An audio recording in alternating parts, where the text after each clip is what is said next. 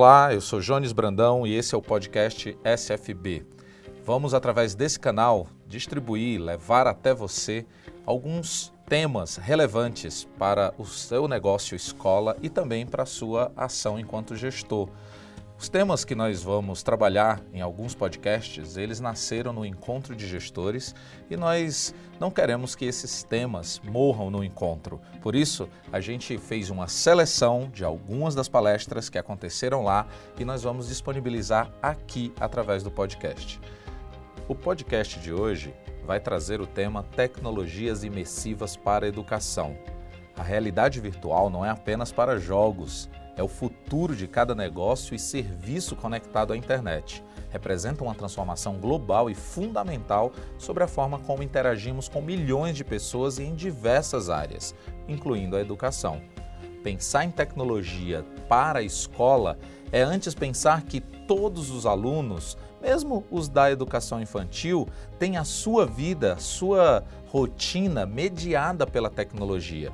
E a pergunta é: como a tecnologia está mediando o dia a dia da escola? Ela está presente na escola? Se permite que ela esteja presente? Precisamos pensar em tecnologia não como um fim, mas como um meio para a obtenção de algumas conquistas. A tecnologia precisa ser encarada como uma metodologia e não apenas como um equipamento presente dentro da sala de aula. Nesse sentido, tem um grande desafio: é o professor se entender como um usuário de tecnologia, se entender como um mediador dentro da sala de aula, onde ele pode trazer recursos tecnológicos e ajudar os alunos a desenvolver competências digitais. Porque muitas vezes pensamos que porque o adolescente tem um celular no bolso, está conectado à internet e tem um perfil na rede social, ele é um competente digital. Não necessariamente. Por isso, queremos que você, ouvinte, pense em tecnologia por uma ótica metodológica convidamos a ouvir esta palestra de Emily Fidelis quando a gente fala tecnologias imersivas, parece um nome difícil, assim, que dá distante, né? A gente às vezes não consegue relacionar com algo mais palpável. Mas destrinchando um pouco esse título, a gente está tratando de tecnologias, que são ferramentas digitais, né? São soluções aí é, novas, novas tecnologias. E estamos falando de imersivas porque essas tecnologias imersivas nos levam a um mergulho. Né? Elas nos levam a uma viagem a um mundo que é virtual. E quando estamos falando disso, estamos falando de realidade aumentada, mista ou virtual. Tem uma, um movimento crítico a esse título que se chama que se chama realidade virtual, que é porque se é virtual não é real.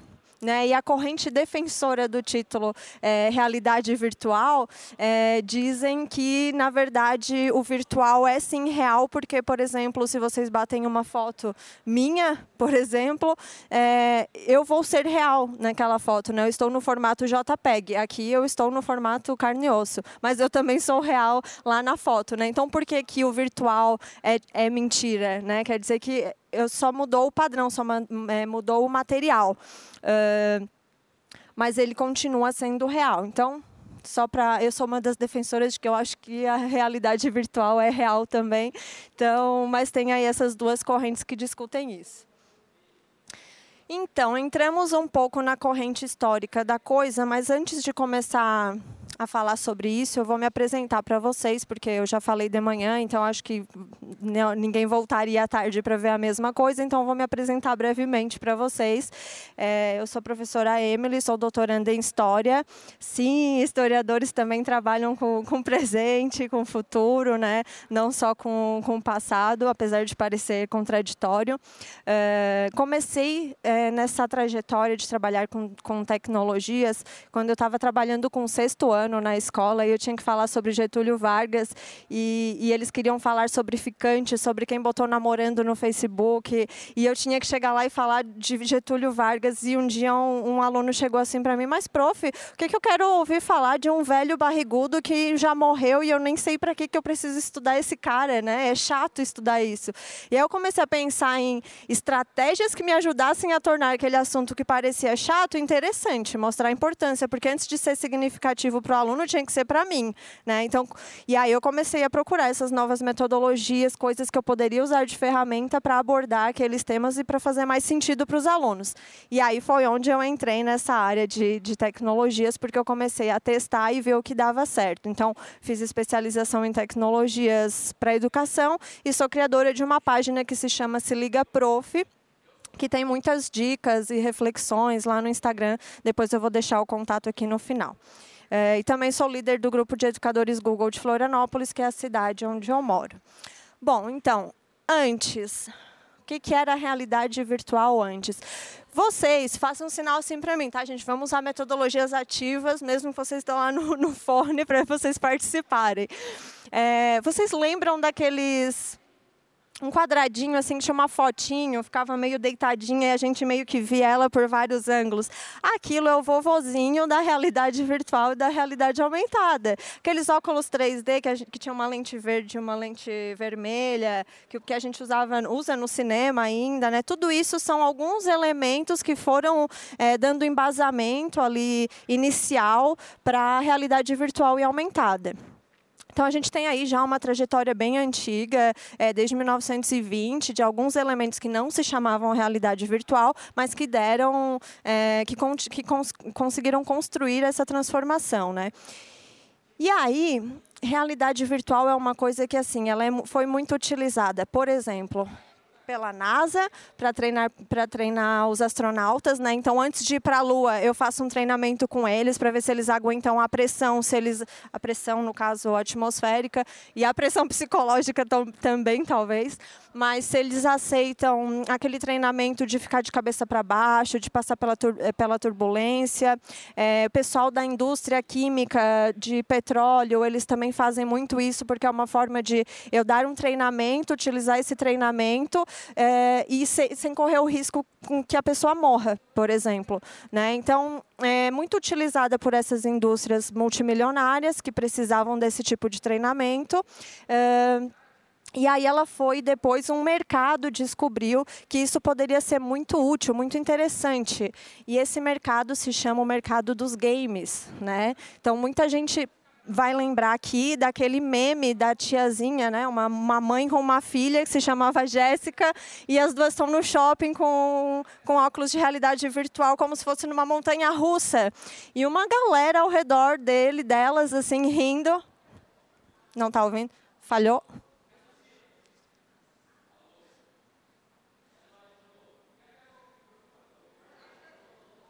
Deu, deu? Beleza o meme da, da moça lá com a filha, Jéssica, e elas estão assim, num, atrás tem uma tela como se fosse uma montanha russa, e ela tá, Jéssica, socorro, vai cair! Por quê? Porque a realidade virtual ela engana os nossos sentidos, né? Então, quanto mais completa uh, ela é, quando ela envolve o, o, som, o cheiro, a visão, o tato, ela faz com que a gente realmente acha, ache que está imerso naquela realidade, né? Então, é, eles utilizam isso como treinamento, os games utilizaram para entretenimento e hoje a gente tem uma indústria que cresce cada vez mais e já se mistura aí no varejo, na educação, indústria automobilística, de vendas é, de produtos, de serviços, enfim. Então, a realidade virtual e aumentada hoje ela serve como uma experiência. Então, a gente tem, por exemplo, empresa que utiliza para treinar o carro, para ver ah, como que andar nesse Tesla a 200 km por hora, e aí ele te propicia aquela experiência antes de você comprar. Como que vai ficar a minha casa se eu pintar dessa cor? Será que vai combinar? Daí você bate uma foto e a realidade, a realidade aumentada é, coloca lá o seu seu quarto da cor que você deseja e aí isso faz com que eles consigam mais clientes também. Então, uh, para a educação, que é o nosso foco, é isso. Ela propicia uma experiência, é aquela forma de treinamento. Por exemplo, você pode levar o seu aluno uh, para fazer um experimento químico sem que as coisas explodam e o aluno saia machucado e vire uma cena de comédia trágica, né? Então é uma é uma experiência que a gente possibilita, a gente às vezes pode é, possibilitar inclusive experiências de viagens para lugares que eles nunca iriam se não fosse pela realidade virtual, a própria inclusão quando eles conversam com pessoas em inglês, com hologramas em inglês. Então tem várias possibilidades, a gente vai trabalhar com algumas depois. Então, aqui a gente tem só uma análise. quando nós estamos falando de mercado e tecnologia, nós temos algumas ondas. Ele funciona em ondas desde 1980. E aí, aqui nós temos a primeira onda, que é a dos computadores, né? dos, dos computadores portáteis. Nós já temos aqui algumas empresas bem conhecidas até hoje, né? a logo antiga aqui da Apple. E aí nós temos uma segunda onda, que foi lá na década de 90, que é a, a internet, a popularização da internet. Não sei se vocês lembram do quanto é, demorou para a gente ter computador em casa com internet. Lembra da internet de escada, que tinha que esperar até meia-noite, ficava o telefone ocupado. Então a gente passou por esse processo de popularização, né? E, a, e ainda ligava naquele servidor IBEST que ficava tocando aquela musiquinha, né? Até conectar. Então a música para baixar levava uma hora, né? Então a nossa ansiedade era outra naquela época. E aí é, foi essa época aqui, foi essa onda que a gente viveu de popularização é, da internet. E aí aqui do, do smartphone, né, que começou lá com o nosso celular tijorola, que era aquele apelido que a gente deu da hoje, né? Porque na época era maravilhoso o jogo da, da cobrinha, né? A gente se satisfazia com ele. E aí aqui então é, nós temos essas principais empresas já trabalhando é, com os smartphones, que continua muito forte até hoje no desenvolvimento dos melhores softwares. E aqui nós temos a terceira onda que vai pegar, 19, é, vai pegar 2020, que é a partir do ano que vem, mas é uma onda que a gente já está vivendo e nós já estamos vendo aí, é, já temos elementos para ver a forma como ela está crescendo. E aí, nós temos um mito grande sobre realidade virtual e aumentada, que é o mito do entretenimento.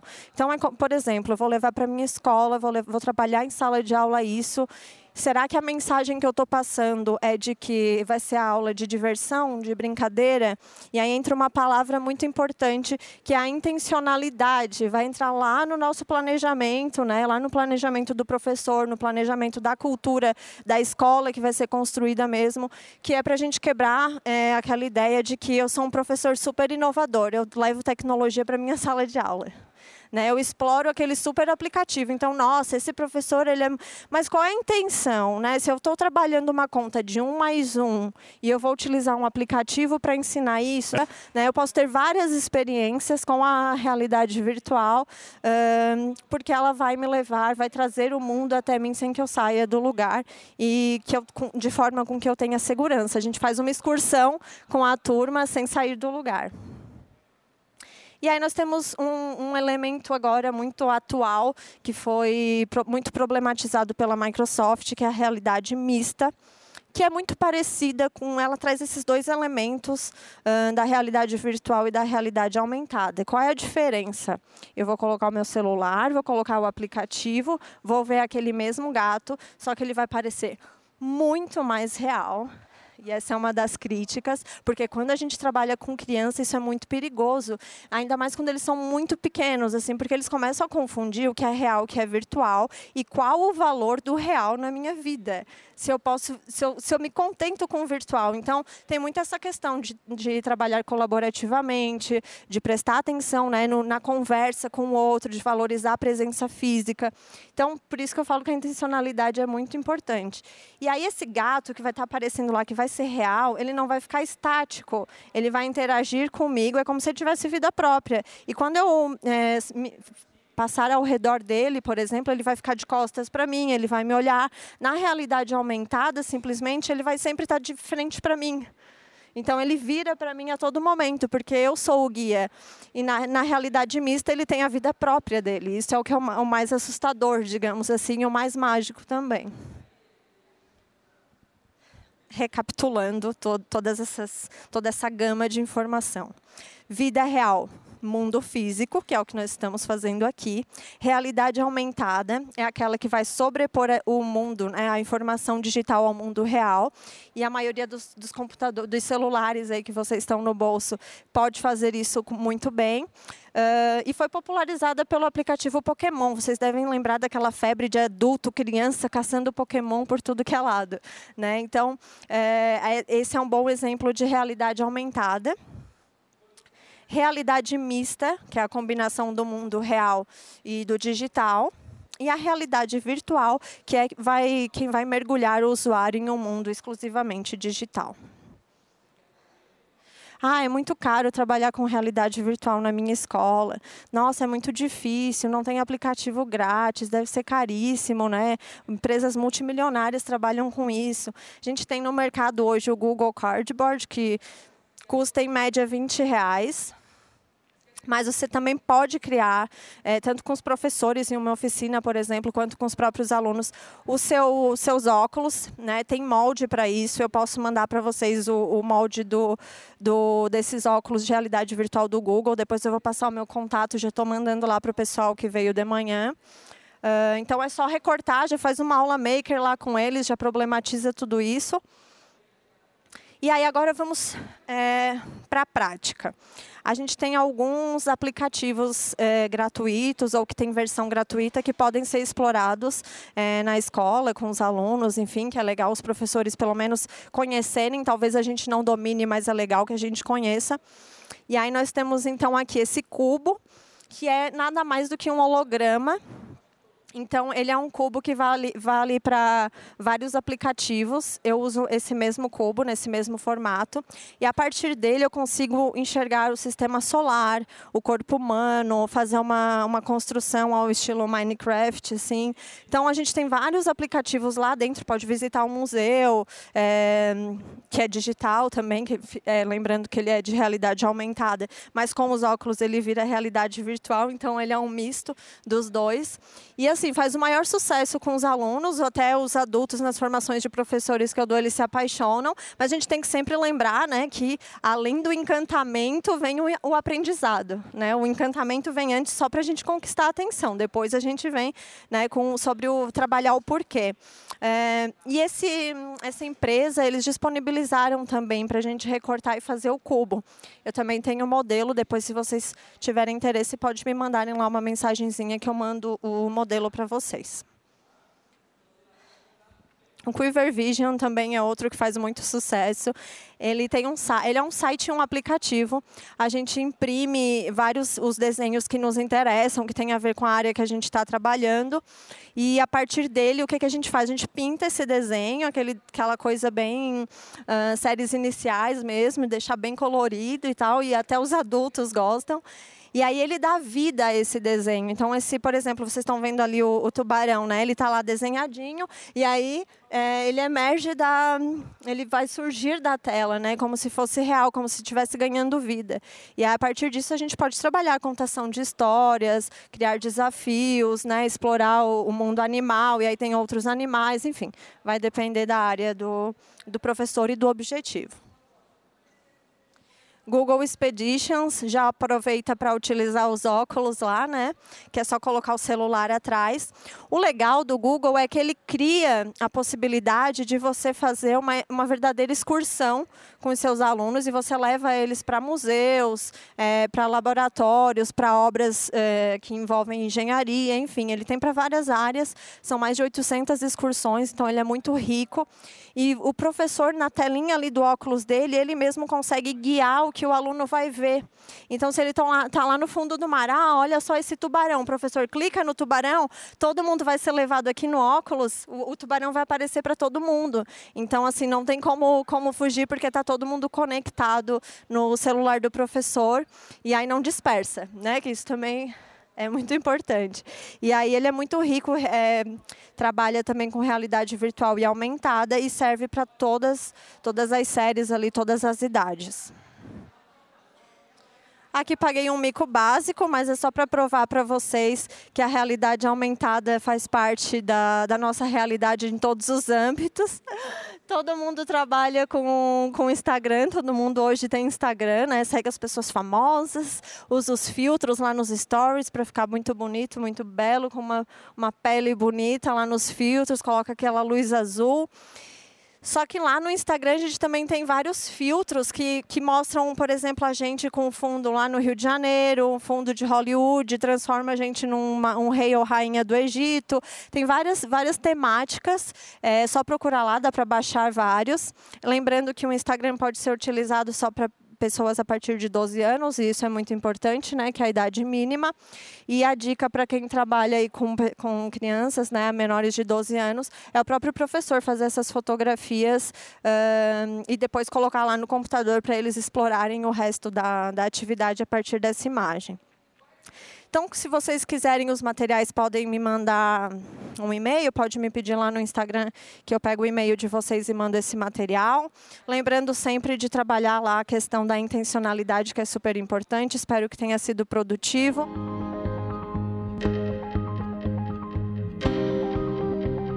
Esse foi o podcast SFB.